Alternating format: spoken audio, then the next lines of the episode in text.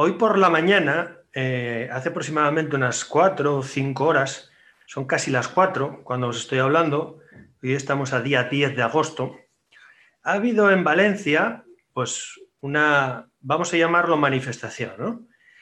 Eh, es el comienzo de una serie de protestas por todo, por toda España. De hecho, uno de los, la asociación que ha convocado esta manifestación de peluqueros ha, ya avisado, o avisó desde hace ya un tiempo, unos 15 o 20 días, que se iba a realizar una protesta, una cada 10 días, en distintas ciudades de toda España. El fondo del asunto no es ni más ni menos de, bueno, pues el tema del IVA, ¿no? Es un tema recurrente que pide el sector, pues que, se le baje, ¿no? sí que es verdad que, el sector de la peluquería, pues se considera básico, un servicio básico, y como servicio básico, pues habría o tendrían que pagar el 10%, ¿no? Y ahora mismo, pues se está pagando el 21% desde hace ya mucho tiempo. No es algo que venga de, hace cuatro días, sino bueno, es una regulación que se hizo hace mucho tiempo.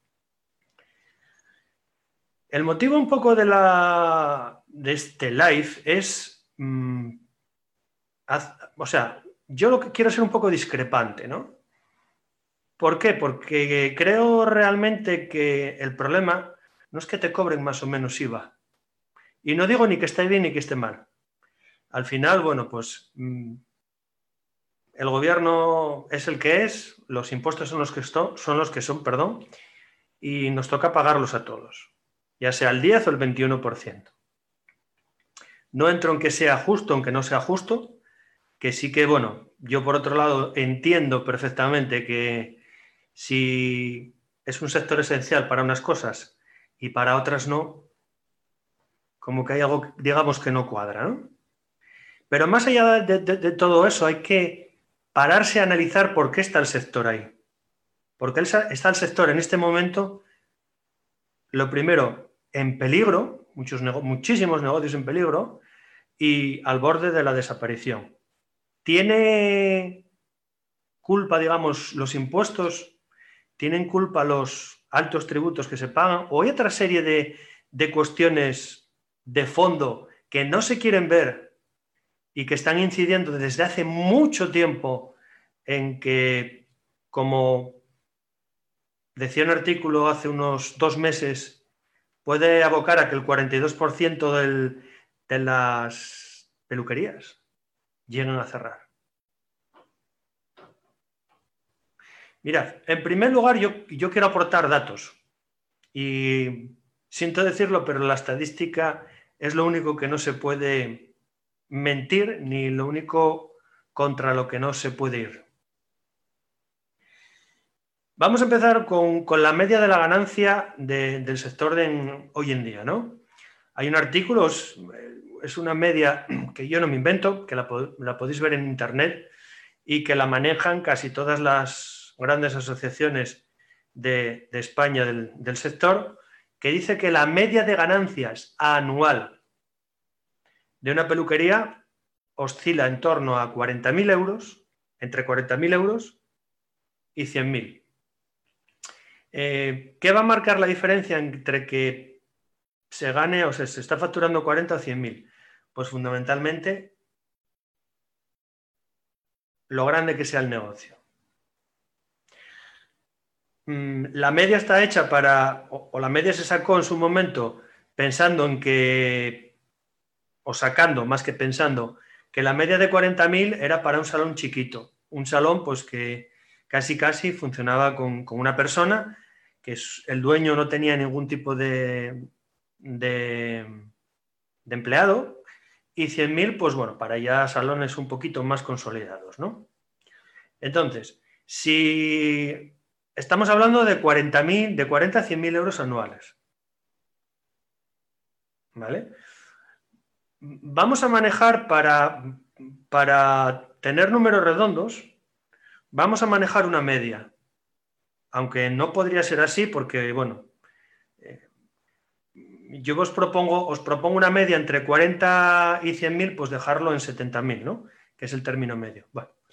Entonces, mm, imaginaros pues que un pequeño negocio, una, una, persona, una autoempleada, que ahora mismo estuviera ganando 4.000 euros al mes, pasara a 7.000. Obviamente, esa persona, mm, vamos, el santo, el santo sería, digamos, cuantitativo, pero necesitaría una persona. Entonces, vamos a coger de todas maneras el cálculo, el cálculo anterior. Ah, si, si tenemos un local, un pequeño, un pequeño empleado, un pequeño autoempleado, perdón, que está ganando en torno a unos 4.000 euros al mes, que no llega, que yo tenga que darle el 10% o que ella tenga que darle el 10% más o menos al Estado todos los meses, si os dais cuenta al final no hace mucho la diferencia. Estamos hablando de una media de unos 400 euros sí que es verdad, no os lo voy a discutir, ¿vale? Son cuatro, porque muchos me lo estaréis diciendo, no, pero mejor lo tengo yo en el bolsillo, por supuesto, que es mucho mejor que uno lo tenga en el bolsillo, pues que no, eh, vamos a decir el Estado, que al final somos todos, ¿no? Pero bueno, son 400 euros en tu cartera, son 400 euros en tu bolsillo, que te sirven para, para pagar parte o la totalidad de muchas cosas. En muchos casos, en el caso de un negocio pequeño, estamos hablando posiblemente de la cuota del alquiler. Pero al final, en esencia, o, casi casi de la cuota de autónomos. Pero estamos hablando de un gasto, digamos, pequeño, y quiero que me entendáis, pequeño, dentro de todo lo que factura un negocio a lo largo del mes y a lo largo del año. Si os ponéis a pensar 400 euros os hacen la diferencia entre cerrar una peluquería y no cerrarla. Yo me atrevo a decir que no. Porque esas diferencias seguramente las tenéis ahora a lo largo de las distintas temporadas del año. Tenéis meses muy malos y tenéis meses muy buenos en los que bueno, tenéis más o menos una facturación media durante todo el año, pero en esos meses malos ganáis mucho menos. Incluso yo sé de casos que mucho menos de 400 euros. Y cuando viene la temporada buena, al revés. Sin embargo, el negocio lo seguís teniendo abierto. ¿Por qué os gusta? Porque es vuestro, medio de vida, porque, bueno, eh, no conocemos otra cosa, porque como se dice aquí en España, hay que pelearla, ¿no? Entonces, si nos ponemos a. Bueno, ya, ya no os voy a poner el ejemplo de un, de un salón que llega a esos 100.000 euros, porque al final la cuenta es proporcional. Ese salón va a tener dos, tres o incluso más empleados y al final, digamos, el cálculo equitativo y proporcional es exactamente el mismo que tenga al mes, pensando en esos 100.000 euros, 1.000 euros más, pues sí que le va a suponer, bueno, pues el sueldo de una empleada o la seguridad social de dos, vamos a poner, ¿no? Es un gasto, digamos, mm, o sea, es una cantidad que no se puede despreciar, pero no, no es determinante para que el negocio abra o para que el negocio cierra o para que el negocio siga, desarrollando, siga desarrollándose perdón, de una manera adecuada. ¿Vale? Eso por un lado. Eso por un lado, mm, ver un poco, tener en cuenta que no es un motivo fehaciente para que el negocio abra o cierre. Digamos, algo fehaciente es que de la noche a la mañana, en dos meses o en tres meses no tuvierais ningún cliente. Incluso con esa situación habría que mirar por qué os está sucediendo esto que es un poco lo que vamos a hacer al final, al final de, este vídeo. Eso por un lado, ¿vale? El tema de, que, bueno, el 10% no es algo que marca la diferencia. Después hay otra estadística muy curiosa y muy, muy interesante, ¿no? Que, muchas veces la gente desconoce y que mm, es determinante a la hora de, de establecer cómo va un sector. Viene también en Internet, si ponéis España, el país de las peluquerías, Es un reportaje del 2019, de mayo del 2019, no me acuerdo ahora qué periódico es, que hablaba de que haciendo una comparativa entre España y el resto de los países de Europa, tenemos una peluquería por cada 900 habitantes. Y haciendo esa comparativa con Europa, se habla de que la media en Europa es la mitad. ¿Qué quiere decir? Que en Europa hay una peluquería por cada 1.800-2.000 habitantes, lo que determina varias cosas. Determina que en un país, pues, por ejemplo, como Alemania, que tiene el doble de habitantes que nosotros, o en Francia, que también tiene más, más o menos el doble que nosotros, o en otro como Inglaterra, que tiene más o menos el doble como nosotros, ¿vale? Hay el doble de peluquerías y la población es el doble. Entonces, claro, la rotación de gente es totalmente distinta. Hay que ser, vamos a decirlo entre comillas, muy mal peluquero, hay que ser muy mal profesional para mm, no llevarse dinerito a casa. ¿Vale? Con esto tampoco os estoy diciendo que la supervivencia de las peluquerías depende de, que haya, de que haya más o menos gente.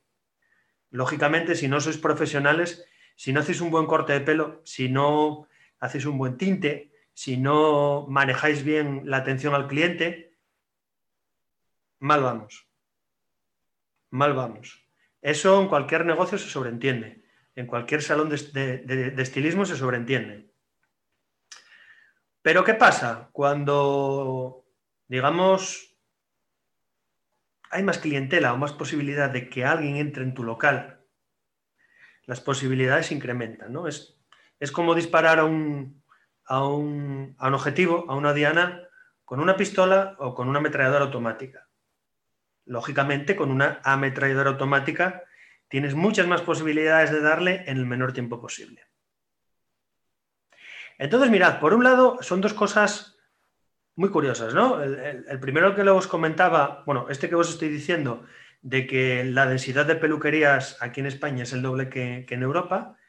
Y, después el tema que hablábamos en la, en la primera parte, ¿no? Las ganancias medias. Mi conclusión es que independientemente de que el, el sector es, un, es una necesidad, es una, vamos a decirlo, no lo digo yo, lo dice el gobierno, es una actividad de, de primer orden y tendría que estar con un IVA ajustado. La pregunta que yo me digo, o sea, que yo me pregunto, valga la redundancia, es mm, ¿cuál es el motivo por el que no tienes más gente en tu negocio? ¿Cuál es el motivo por el que incluso dentro de este, de este sector hay negocios que van muy bien y hay otros negocios que van muy mal? Hay negocios que tienen más rotación de personas y hay otros negocios que tienen más menos rotación de personas. Hay centros que incluso teniendo a mucha gente alrededor, mucha competencia alrededor, les va bien y hay otros que no les va bien. Porque mirad, yo durante esta mañana he escuchado muchas cosas, ya lo llevo escuchando muchísimo tiempo. Y espero que no se me malentienda, eh, echándole la culpa a todo el mundo, fundamentalmente al gobierno.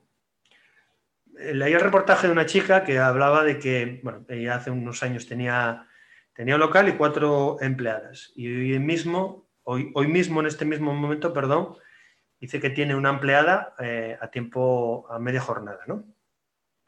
Y el titular era el Hacienda ha fusilado mi peluquería.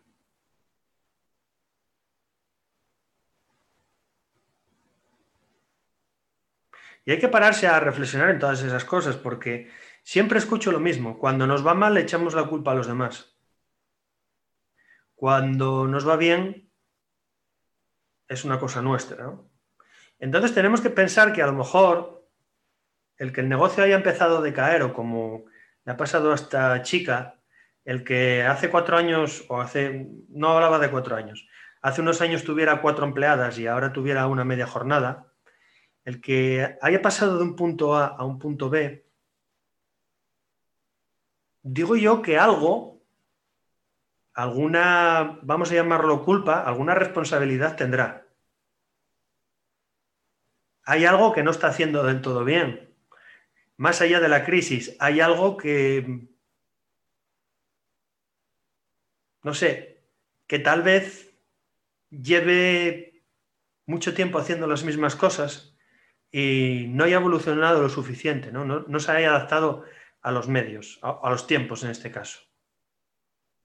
Y ahora seguro que estáis diciendo, este tío, que mira, que cómo me está diciendo a mí esto, que resulta que el calvo este no tiene ni puta idea de nada y está criticando al sector. Mirad, yo, yo os quiero contar un pequeño secreto. Yo en el 2007-2008 comencé, comencé, no, llevaba ya un tiempo con mi negocio de, estética. Y es muy curioso que durante esa crisis yo fue cuando más crecí. Después, bueno, por muchas circunstancias cerré los negocios y, me dediqué a, lo que estoy haciendo ahora mismo, que es el coaching de centros de belleza y estilismo, ¿vale? Pero, mm, era una época de crisis. Era una época que, como se dice en los anales de la historia, fue la mayor época de crisis, no a nivel español, nacional, sino a nivel mundial, en el que cayeron muchísimas cosas, hubo muchísima pérdida de empleo, bla, bla, bla, bla, bla, bla, bla, bla, bla. Y aquí también, mirad, es muy curioso. Es muy curioso porque Dentro de todo este englobe, el sector del estilismo no está, o sea, es como si fuera un poco una isla, ¿no? Porque la estética no está de la misma manera, ni por asomo. No quiero decir que esté mejor, pero está bastante mejor. Es, no sé por qué es un negocio como más, más estable. Mi conclusión, ¿qué os quiero decir con todo esto? Que tenéis que empezar a lo primero, a mirar qué es lo que estáis haciendo en el negocio. ¿Qué es lo que estáis haciendo hoy y qué es lo que estáis haciendo hace cinco años? Porque hay una cosa clara. Si en cinco años no habéis sido capaces, por lo que sea, no entro en culpables ni, en no culpables, no entro en, en que la culpa de las cosas es tuya, hay muchas circunstancias que tal vez nos hayan no nos hayan permitido evolucionar, la primera nosotros mismos. Pero si estás en el mismo punto de hace cinco años, tienes un problema, tienes un problemilla. No lo digo yo. Mirad cómo ha cambiado la cosa en seis meses, o en siete meses, o en el último año, cuanto más en cinco. Los negocios que antes de la pandemia o cuando la pandemia tuvieron que pasar de abrir a cerrar, tuvieron que cambiar y, muchos de ellos siguen todavía reinventándose. Siguen o están aprendiendo nuevas cosas que jamás se imaginaban. Y como eso, la mayoría de las empresas de otros sectores. Ahora mi pregunta es, ¿crees que tú eres distinto? ¿Crees que la cosa va a pasar de puntillas y se van a solucionar las cosas por arte de Birli Berloque? Por arte de, por ciencia difusa. Que vas a frotar la lámpara, va a salir el genio y te va a conceder el deseo. Siento decirte que si es así, pues tienes que empezar a cambiar el chip porque las cosas avanzan y la evolución no está perdonando a nadie, ni lo va a perdonar. Pues chicos, era un poco lo que os quería comentar en el día de hoy. Espero no haber herido sensibilidades con este vídeo, no es mi objetivo, pero sí que hay que ser un poco consciente de lo que está sucediendo, ¿no? De que no, no se puede andar de que tenemos que mirar cuando hay algo en nuestra vida que no va bien, en un 95% de las veces es nuestra responsabilidad. Lo que estamos recogiendo ahora es algo que sembramos hace ya mucho tiempo. Y al final, la semilla de esa siembra la hicimos nosotros, no la hizo nadie por nosotros. Espero que estéis bien, nos vemos mañana en el siguiente vídeo y que paséis un feliz día. Chao, hasta luego.